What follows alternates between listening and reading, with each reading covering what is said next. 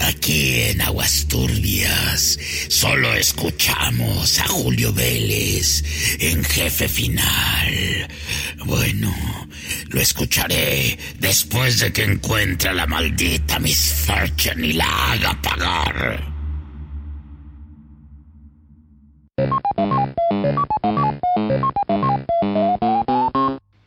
Amigos gamer, ¿cómo están? Es un gusto saludarlos, yo soy Julio Vélez y esta es la gran oportunidad para hablar de videojuegos del pasado, del presente y lo que viene en el futuro aquí en su podcast Jefe Final.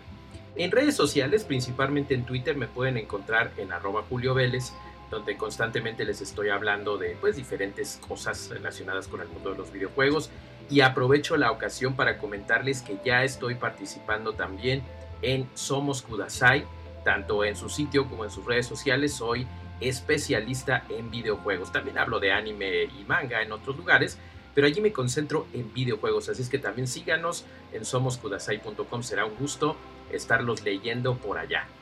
Amigos, estoy muy contento porque en las cosas que hablaremos en este quinto podcast de Jefe Final, lo que más me ha emocionado es el reciente anuncio de PlayStation, de Sony Computer Entertainment, sobre su control para el PlayStation 5, una consola que han prometido que sí se va a estrenar para finales de 2020, pese a todas las contingencias y cosas que están ocurriendo con el tema del coronavirus. Pero lo más interesante es que están demostrando que así va a ser, porque acaban de presentar su control que no, no adivinaron, no se va a llamar DualShock 5, sino que se va a llamar DualSense. Sí, escucharon bien, DualSense. ¿A qué se referirá esto? Bueno, lo que explica PlayStation, lo que explica Sony Interactive Entertainment es que este control va a trabajar en función al sistema inmersivo que planean tener en su consola PlayStation 5. Ya se había hablado de algo, una tecnología conocida como Tempest 3D Audio Tech, que pues nos da a entender que tiene que ver con el sonido, ¿verdad? Pero el hecho de que este controlito, que está precioso, ustedes pueden ver fotografías de esto en Somos Kudasai, en Cine Premier, ahí tenemos algunas imágenes que se publicaron o en el blog de PlayStation directamente. Y se pueden dar cuenta de que aparte de que el diseño está padrísimo y sí nos hace pensar en DualShock, los controles previos, sí tiene ya una identidad propia y ellos comentan que han retomado todo el feedback y todos los comentarios positivos de miles de gamers a lo largo de tantos años de utilizar estos controles, los han perfeccionado y están ofreciendo, por ejemplo, en los gatillos L2 y R2 una respuesta más intuitiva. ¿Cómo va a interactuar con el jugador? No lo sabemos. En la foto se ven padrísimos, se ven muy cómodos, nuevamente esta ergonomía tan característica, pero parece ser que en el asunto de la respuesta y de la forma en la que estés jugando va a tener mucho que ver con esta inmersividad que promete la consola japonesa.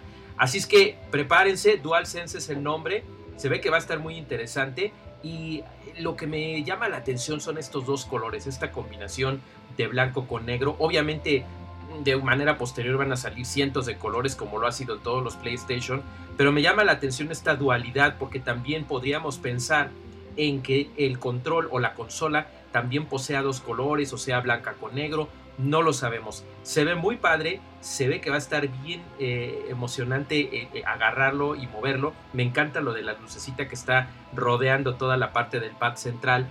Eliminaron el botón Share y lo, lo cambiaron por otro que se va a llamar Create, que obviamente va a tener estas funciones de compartir, pero también dicen que va a tener más cosas pesa menos, lo cual está genial porque se complementa con una batería recargable de mayor duración, aunque no dijeron todavía de cuánto, y sobre todo el asunto de que va a traer también un micrófono interconstruido. Así es que para los juegos en línea ya no será tan necesario ponerse una diadema, a menos que sean super hardcore gamers y estén jugando juegos en línea o de esports todo el día y toda la noche, pues ahí sí les conviene una, una diadema o unos audífonos muy padres. El asunto es que DualSense va a estar increíble lo más seguro es que incluya por lo menos uno de los dos controles en el PlayStation 5 cuando ya lo compren, cuando ya salga a finales de este año. Y quién sabe cuál será el precio de los controles por separado. A mí me encanta. Espero que el mismo diseño de la consola también sea atractivo, aunque ese no lo traes en la mano, ¿verdad? Pero será un lujo ver esta calidad de diseño tan futurista, ver cómo compagina con la consola. Cuando nos presentaron en Nueva York el PlayStation 4, que tuve el privilegio de estar allá, eh, fue muy padre ver cómo amalgamaba el diseño del DualShock 4 con el diseño de la consola. Así es que es una característica siempre de Sony y seguramente su PlayStation 5 no va a ser la excepción. DualSense es este control de PlayStation 5 que nos tiene muy emocionados y a la expectativa de lo que será la nueva plataforma en el siguiente capítulo de la guerra de las consolas. Vámonos con lo siguiente.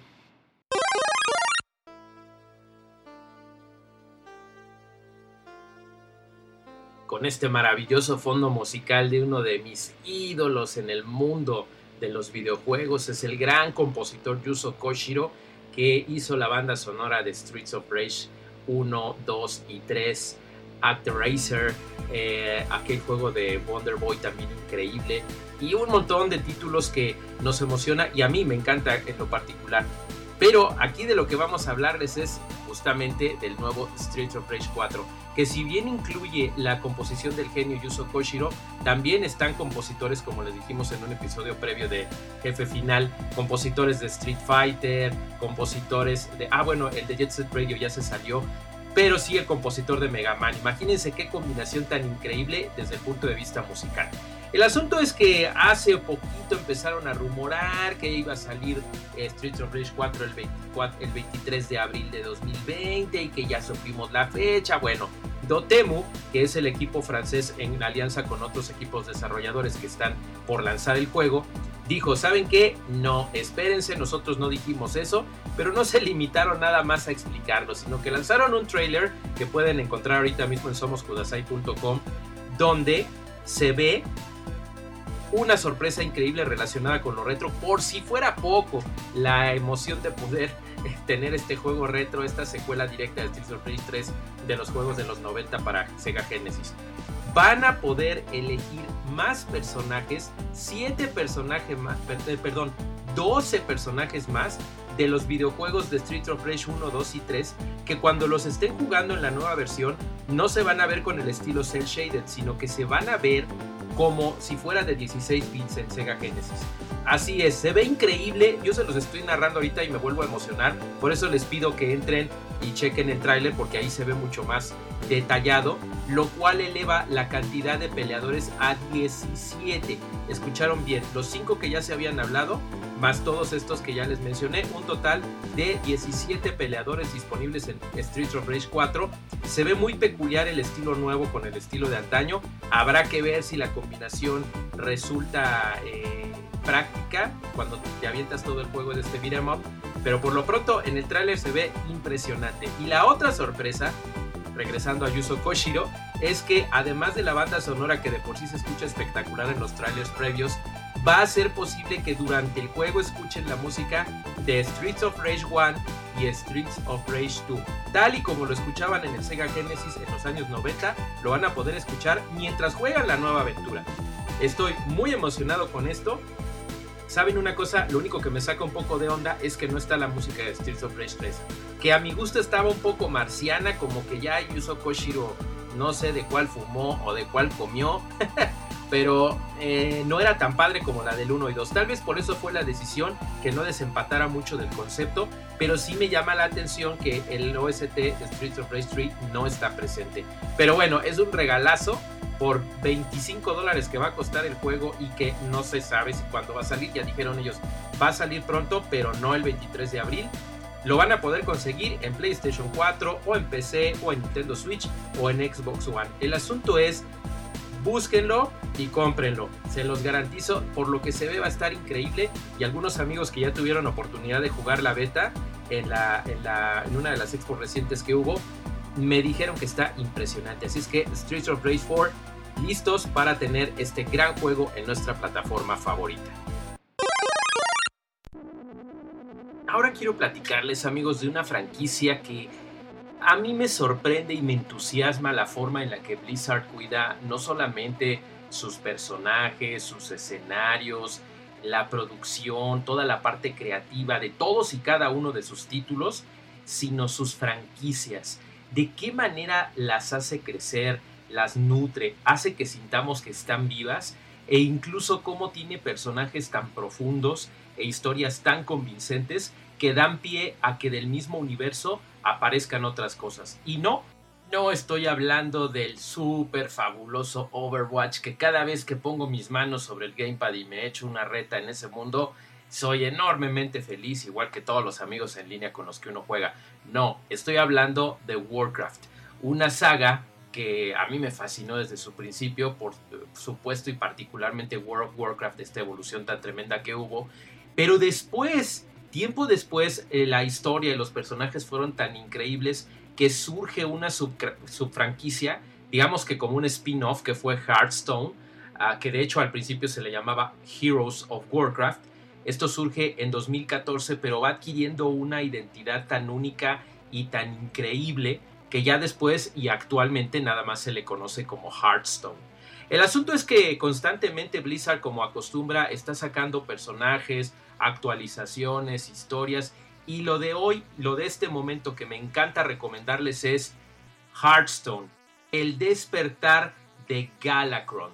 Se trata de la última aventura, de la última gran actualización, una expansión enorme que tiene ese mismo juego que pueden ustedes descargar gratuitamente tanto en computadoras PC como en móviles, pero que ahora con todas estas virtudes de la expansión concluye un arco impresionante que ya había empezado hace tiempo, donde se le da más peso a la Liga del Mal, eh, son los malos, obviamente, y los expedicionarios que son los buenos. Lo que me encanta y lo que le ha llamado mucho la atención tanto a fans como a novatos como yo es la forma en la que Blizzard diseñó una historia que pesa más a las acciones de la Liga del Mal por la maravilla de un nuevo antagonista que ha tomado a todos por sorpresa y que nos ha encantado muchísimo. Para que el despertar de Galacron sea posible, existe un nuevo villano que se llama Rafam. Y les va a encantar la forma en la que está ejecutado porque tanto los personajes que son de la Liga del Mal como eh, el mismísimo Rafam es posible hacer bueno, este juego tengo que decirles, es que tengo que retroceder para decirles un poco. No es un juego de peleas, no es un juego de estrategia en tiempo real como el mismísimo Warcraft, sino que se maneja por cartas, pero de una manera diferente. A mí en lo personal no es mi género favorito, pero la forma en la que está hecho tanto el sistema de juego, los balances, los efectos visuales de todos los encuentros y las retas que se hacen con estos juegos de cartas es asombrosa. Y lo más padre es que como está totalmente localizado al español, tanto en idioma como en voz, ustedes pueden adaptarse rapidísimo. Algo que a mí me asombra es que es apto para todas las edades prácticamente porque no tiene contenidos que sean inapropiados para los más pequeños y tampoco es tan difícil para que no lo entiendan. Claro, eh, sería mejor que ya fuera un niño o un adolescente que lo empezara a manejar. Y los grandes somos los que más nos divertimos porque tiene un sistema de balance de ataque y defensa muy complicado cuyo crecimiento depende, como decían las maquinitas de los 80s, de la habilidad del jugador. El caso es que tienes tu mazo con cartas para provocar, para renacer, para ataque, para defensa, las habilidades de los diferentes personajes, pero lo increíble es que cuando te vas adentrando en estas batallas en las tierras de Azeroth, realmente te metes en la historia.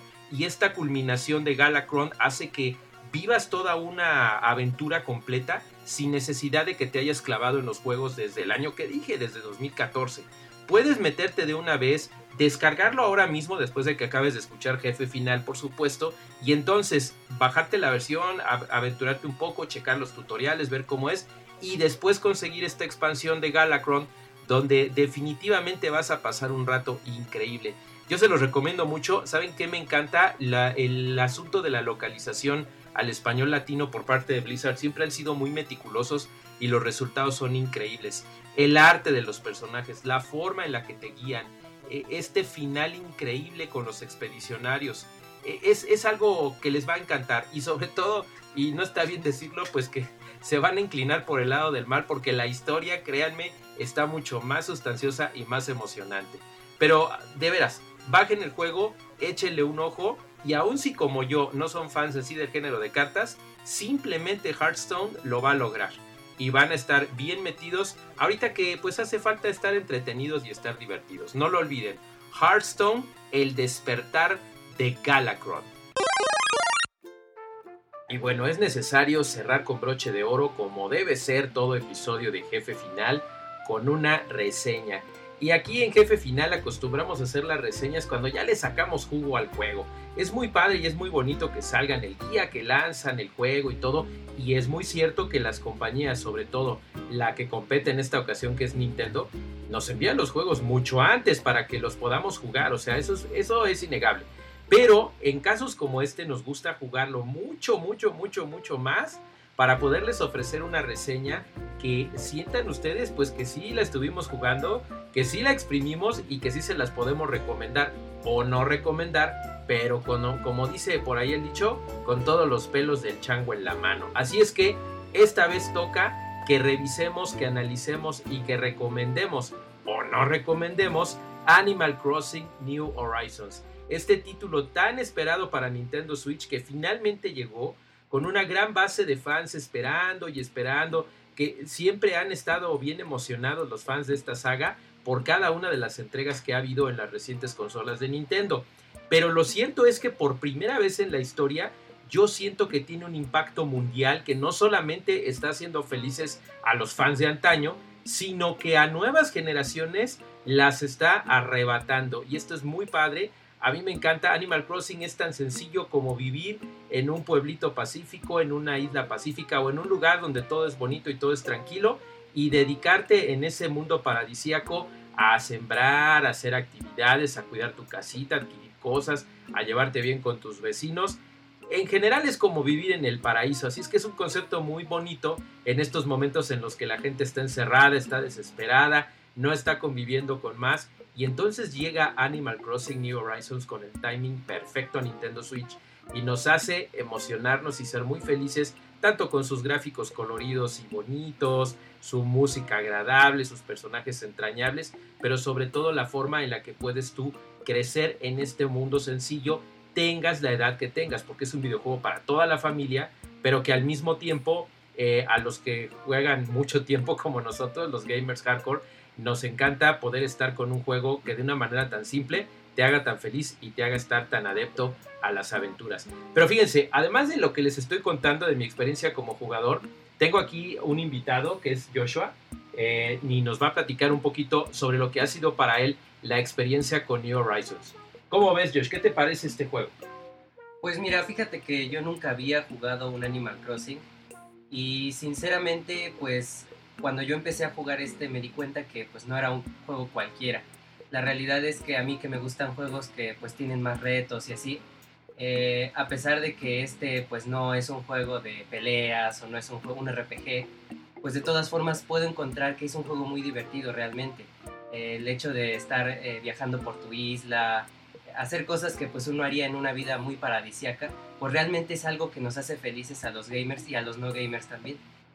Eso está bien padre y sabes sobre todo por qué, porque eres una generación que está jugando no recientemente, o sea, ya tienes tiempo jugando, eh, has jugado consolas retro, pero lo interesante es que la saga en sí de Animal Crossing nació desde hace bastantes años, desde 2001 en la primera consola que apareció que fue Nintendo 64, luego hubo una versión para GameCube, luego para Nintendo 10, para Wii, eh, para Nintendo 3DS, que fue la, la más reciente, y ahora la de Nintendo Switch. Y algo que me llama mucho la atención es este salto de un pueblito y que ahora estás jugando en una isla. Eso es lo padre. ¿Cómo has sentido esta experiencia de que ya no sea en un pueblo, sino en un lugar donde prácticamente comienzas todo desde cero? Pues sí, justamente esto es lo que me gusta de esta nueva entrega. Y es que en los juegos anteriores de Animal Crossing, pues como ya comentaste, pues era un pueblo en el que pues ya había una tienda, ya había una tienda de ropa y todo, ya había algunas, algunos isleños ahí.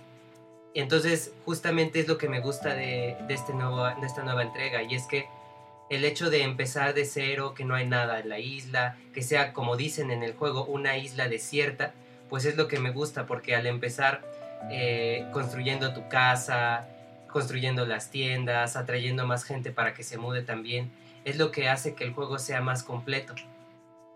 Fíjate que eso está padrísimo y, esta experiencia de que sea algo único en un universo que previamente eh, quizás algunos como tú no habían jugado antes, pero que la posibilidad de hacerlo de esta manera eh, te permita estar en un universo que ya estaba establecido, pero personalizándolo a tu manera. Eso, eso a mí me encanta.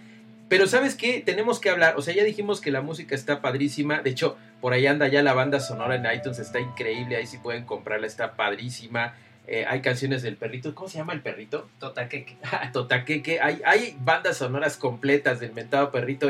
Y, bueno, los personajes son entrañables, los gráficos, estos efectos de agua, el sonido de tus pies al caminar sobre la arena. Todo está muy hermoso, pero tenemos que decir que aquí en Jefe Final le hemos dado la calificación de 9. No llega a la perfección del 10 por una razón que nos ha, nos ha perturbado justamente en estos tiempos de aislamiento, porque a pesar de que no fue un juego diseñado originalmente para varios jugadores, la realidad es que se nos había prometido un multijugador muy bonito donde se iba a poder estar interactuando en la isla. Y sí se puede hacer, solamente que hay un límite de jugadores, eh, tiene que ser en la misma consola para que sea en la misma isla. Es un poco complicada la interacción de visitar islas entre juegos y cuentas diferentes en otras consolas. Y bueno, la gente ha estado un poquito a disgusto, tanto fans como no fans, de que no se tenga tanto valor. Eh, eh, tanto potencial, mejor dicho, y tantas virtudes en el multijugador. ¿Tú qué opinas al respecto, Josh? Pues es cierto que el juego se puede jugar bien eh, uno solo, ya que me encantan las personalidades que tienen los isleños, ya que pues parece que realmente está jugando uno con ellos, se va formando una relación y todo. Pero yo que he podido experimentar el modo online, sinceramente es algo que creo que cualquier persona que juegue Animal Crossing debe vivir. Porque el hecho de visitar las islas de tus amigos, de tu familia, pues es justamente lo que creo que necesitamos actualmente en estos días de crisis y que sinceramente se me hace que es algo que Nintendo debería de habilitar. Aparte, cabe mencionar que también es importante la aplicación de Nintendo Switch Online ya que te permiten eh, utilizar una función especial que se llama Nook Link, con el cual se pueden incluso obtener tus diseños de la anterior entrega, que es el New Leaf. Cosas que pues es triste que Nintendo no te deje jugar ya que forman parte de la experiencia completa. Eso está genial. Y, amigos, lo que queremos aquí decirles no es, oiga, no, pues todo está perfecto, pero por esta cosa no compren el juego. No, no, no, al contrario, cómprenlo. Y entonces eh, palabras y feedback como el de Josh, como el de Pedro, como el de Juan, como el de Rosita y como el de miles de fans por todo el planeta, Nintendo siempre escucha el feedback y la voz de los fans. Entonces tengan por seguro que además de todas las actualizaciones gratuitas que han prometido y que ya comenzaron a hacer, está lo de los huevos de Pascua, estoy seguro que va a haber un montón de cosas más. Ellos están tomando nota de esto. Hay una razón con toda certeza por la que lo hicieron inicialmente y yo estoy seguro que lo van a resolver. No soy Nintendo, no soy vocero, no les puedo decir nada oficial porque no es así pero estoy seguro porque siempre a mí me ha consentido Nintendo desde que era la primera consola del Entertainment System. Así es que estoy seguro que vamos a ser 100% felices. Pero mientras tanto, en ese 99% que ya Animal Crossing New Horizons se destaca como el mejor juego de la saga, pues disfrútenlo. Si no tiene la consola, es una razón de peso para tener tanto el Switch normal para poderlo jugar en portátil o en la tele, como el light si lo suyo es andar ahí caminando, en este caso en la casa, pero muy pronto poder salir y seguir con nuevas islas. Josh, muchas gracias por esta experiencia tan padre que nos has compartido y sigue ahí divirtiéndote en la isla. A ti por invitarme, muchas gracias. Y bueno amigos, es una recomendación que hacemos con mucho cariño. Vamos a seguir jugando Animal Crossing, por supuesto. No se termina con nuestra reseña, nuestra experiencia, porque aparte es un juego que puedes jugar mucho, mucho, mucho tiempo. Así como hay gente que lleva años jugando Minecraft, Animal Crossing es para rato. Hay quien sigue jugando todavía el de GameCube, imagínense, y el de 3DS. Amigos, yo soy Julio Vélez. Ha sido un gusto saludarlos, platicar con ustedes en el quinto episodio de su podcast Jefe Final. Hemos derrotado al jefe final. Nos vamos a escuchar nuevamente, primero Dios, en 15 días. Pero recuerden que me pueden seguir en Twitter, en arroba Julio Vélez, donde día y noche estoy ahí platicándoles de cosas geek. También escucharnos en el otro podcast hermano que es Okina Kokorotaku, de Spoiler Time también, donde les estoy hablando también de todo lo más destacado del anime, del manga y la cultura japonesa. Y léanme en la revista impresa de Cine Premier. También soy editor de Otakushi, que es la publicación interna eh, dentro del Cine Premier. También pueden leerme en Somos Kudasai, como ya les había platicado, ahí les hablo de puros videojuegos y por supuesto en Spoiler Time, donde estamos ahí platicándoles constantemente sobre lo más destacado del cine, las series y lo que aplique en el anime y por supuesto en los videojuegos. Yo soy Julio Vélez, queridos amigos, es el jefe final. Se va a despedir el gran Alf, mi amigo Carlos II, y hasta la próxima Pónganle pausa, no le den game over.